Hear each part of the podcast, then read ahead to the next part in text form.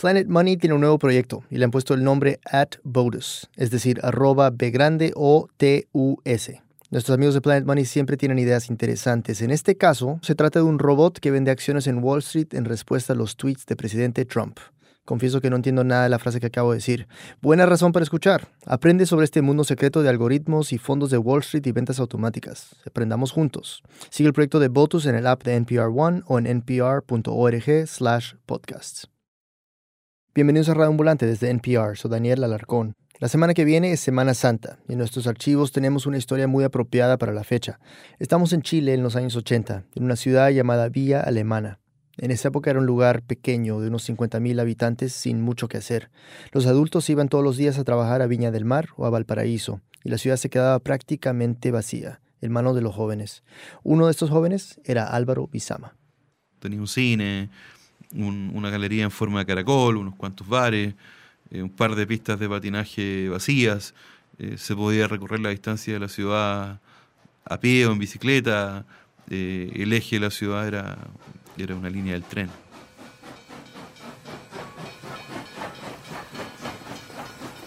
Ahora Álvaro es novelista y crítico.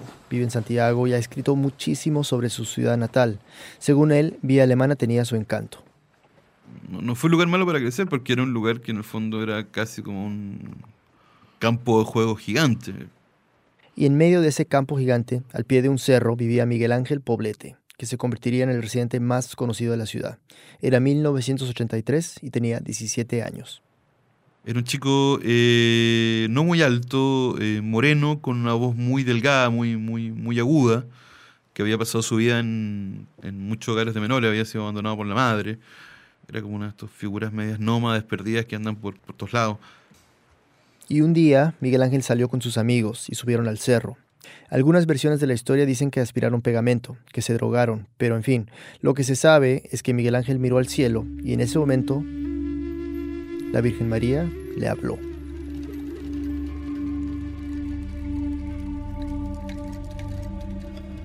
Miguel Ángel entró en trance.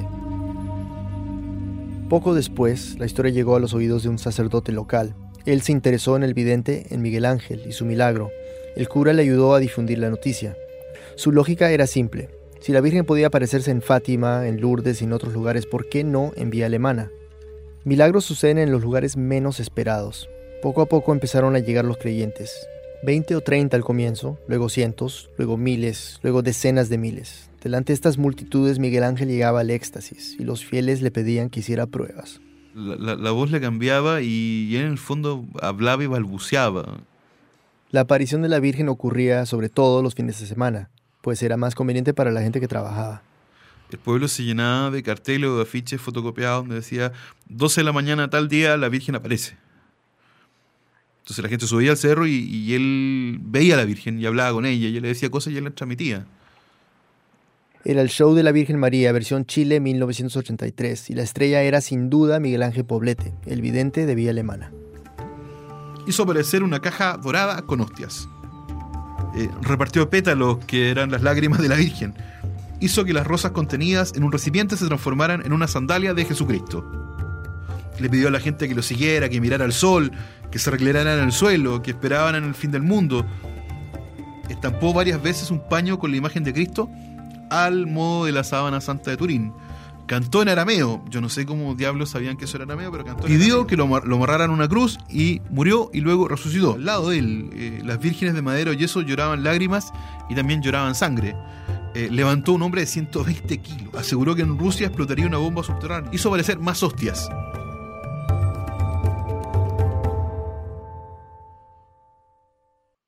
La iglesia misma estaba escéptica, y después de abrir una investigación contra Miguel Ángel en 1984, declararon que el vidente era una farsa. Aquí, el vocero del obispado de Valparaíso lee su declaración ante la prensa. Prohibimos a todo sacerdote de nuestra diócesis cualquier acto de culto en ese lugar. La dictadura de Pinochet terminaría al final de la década, pero ya se sentía el cansancio, hastío, miedo después de tantos muertos, tantos torturados. Mientras tanto, cada sábado, Miguel Ángel describía un apocalipsis muy de la época. Tuvo visiones, o más bien premoniciones, terremotos, guerras, la caída de la Unión Soviética, una bomba en el Vaticano. Se declaraba anticomunista, antisocialista y hablaba obsesivamente de una posible invasión rusa. Había algo hasta desesperado en su discurso. Pero esto no parecía molestar a los feligreses, que seguían llegando a Vía Alemana, al cerro, con sus peticiones para el vidente, en las manos.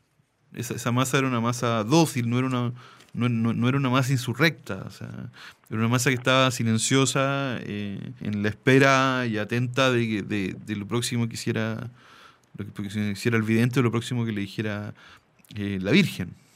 Y de repente esto abre la puerta y se da un país que es mucho más irracional, que es mucho más complejo, que es mucho más profundo, que es mucho más terrible que el país en el fondo que, que el chileno quiere ver, ¿se entiende?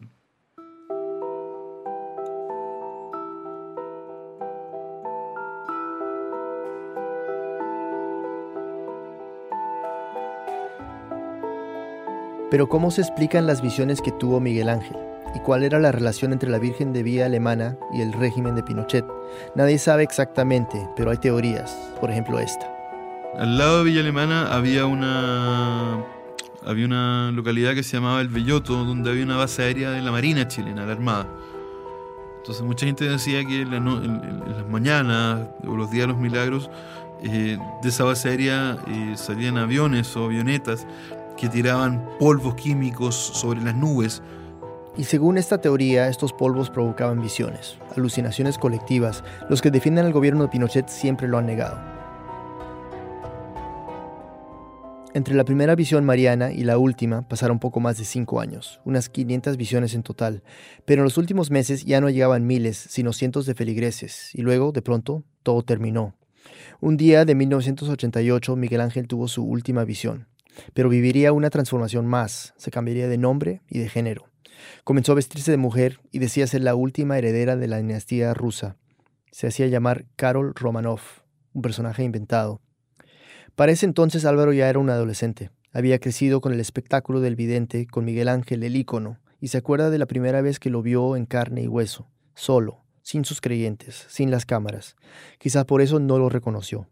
Fue una noche en el centro, saliendo del cine con unos amigos nosotros estábamos acostumbrados a ver a, Miguel Ángel siempre en éxtasis o camino el éxtasis o volviendo el éxtasis. Siempre era una imagen donde tenía la cara, la cara tensa, eh, los ojos mirando al cielo, eh, la cabeza levemente levantada, la mandíbula hacia adelante, eh, en una posición que siempre era, siempre era tensa, que nunca, nunca podría imaginar nada que fuera algo parecido a la paz. Nunca vimos a Miguel Ángel en una situación, como decías un rato, como civil. Y luego desapareció de vista. La dictadura se cayó y Chile se olvidó de su vidente. Carol reaparecía de vez en cuando, mencionada en los medios como una anécdota folclórica de aquellos tiempos.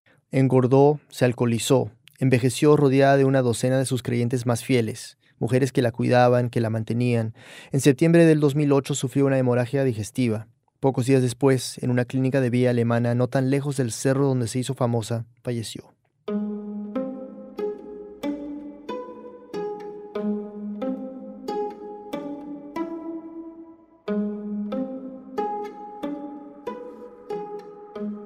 Pero según Álvaro, ahí no termina la historia.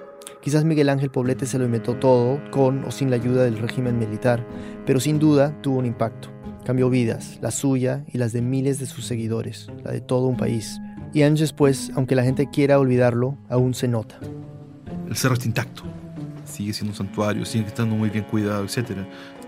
A veces mi madre me cuenta o mi padre me cuentan que el tren que va de Villa Alemana a Valparaíso sube una señora con un pelo púrpura a hablar del vidente. Cuando tú pasas por el centro, a veces los sábados, puedes ver a mujeres con pelos blancos, señores con pelos blancos que sabes que van a subir al cerro.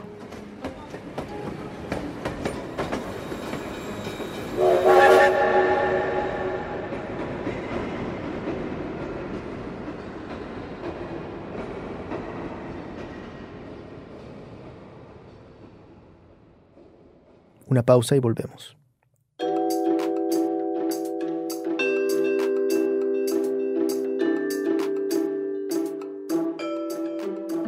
Existen miles de podcasts, aunque bueno, relativamente pocos en español. De todas maneras, a veces es difícil saber cuáles valen la pena. La emisora WAMU junto con NPR tiene la solución.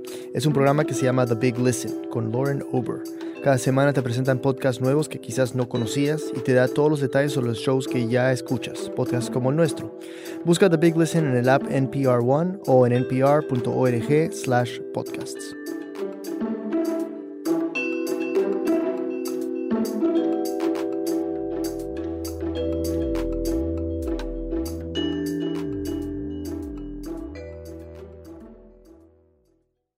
Antes de la pausa escuchamos la historia de Miguel Ángel Poblete, conocido como el vidente de Vía Alemana. Su historia es parte de la novela Ruido de Álvaro Bizama y queremos compartir un fragmento con ustedes. Aquí Álvaro. ¿Cómo crecimos? Crecimos con el sonido de la voz de nuestros padres viniendo de lejos, convertida en un murmullo sin sentido que nos quemaba los oídos.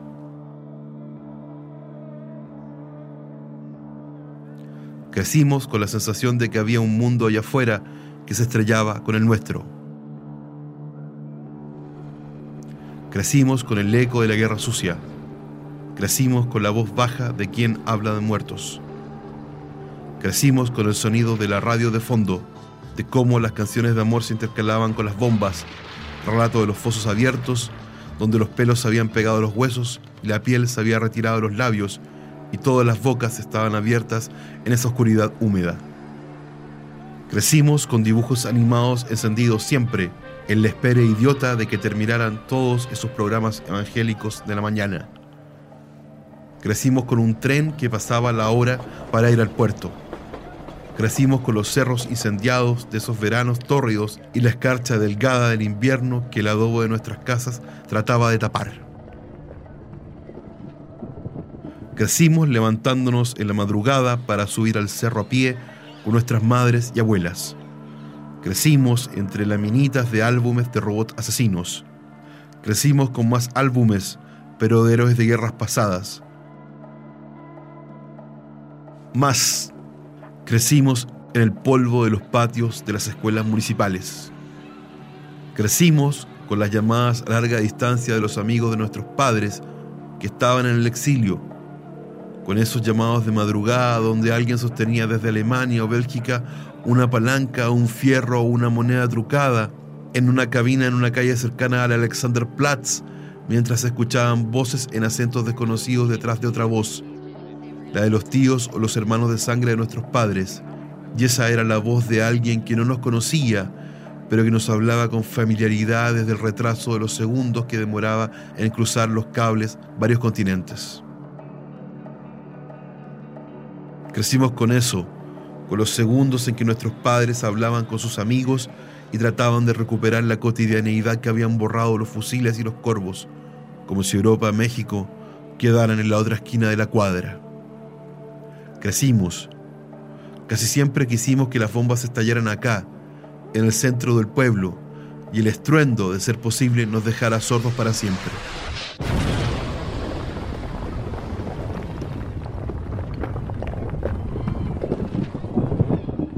Nos volvimos fanáticos del rock. Empezamos a beber en la calle. Conquistamos el centro, que era una versión en miniatura del mundo. Nuestros padres no sabían qué hacer con nosotros. Algunos dejamos de cortarnos el pelo, algunos nos rapamos las sienes, algunos nos dibujamos imágenes obscenas en las poleras, algunos quemamos cabezas de chancho en los potreros e invocamos al diablo. Fuimos a recitales de rock satánico en gimnasios y canchas, en centros vecinales decorados con guirnaldas que servían para bautizos y matrimonios. Dibujamos calaveras en nuestros cuadernos de colegio. Nos vestimos con ropa usada y botas de seguridad de punta de fierro. Llenamos nuestras chaquetas con parches. Empezamos a creer en el diablo o en la nada. En las plegarias sobre el apocalipsis de las canciones de las bandas de death metal. En la idea de que el mundo está regulado por el azar, de que el futuro no existe. Algunos escapamos de ahí, nos fuimos. El pasado no nos interesaba, el presente era nuestro. El pueblo nos asfixiaba, pero era lo único que teníamos, la geografía del valle como un mapa de nuestros afectos, como las coordenadas de nuestro corazón. Algunos aprendieron a tocar instrumentos y fundaron bandas. Algunos se pusieron a coleccionar discos. Construimos una mitología ahí, con esos pedazos, con ese sonido. Nos volvimos eruditos en reggae, en ska, en dub. Nos pintamos calaveras bailando en las poleras. No eran calaveras mexicanas. Todos los días era nuestro día de muertos. Faltaban años para el futuro. Nuestras novias y novios nos seguían la corriente.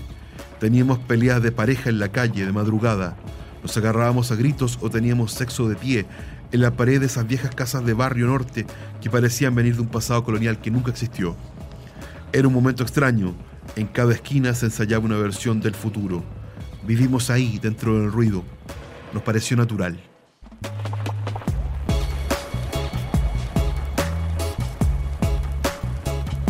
Álvaro Rizama es escritor. Su novela más reciente se llama El Brujo. Vive en Santiago.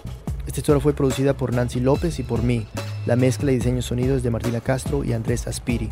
El resto del equipo de Radio Ambulante incluye a Camila Segura, Silvia Viñas, Luis Treyes, Elsa Liliana Ulloa, Barbara Sawhill, Carlos Rolando, Melissa Montalvo, Desiree Bayonet, Ryan Swikert, Luis Fernando Vargas, David Trujillo y Andrea Betanzos. Maitika Virama es nuestra pasante editorial. Carolina Guerrero es la CEO.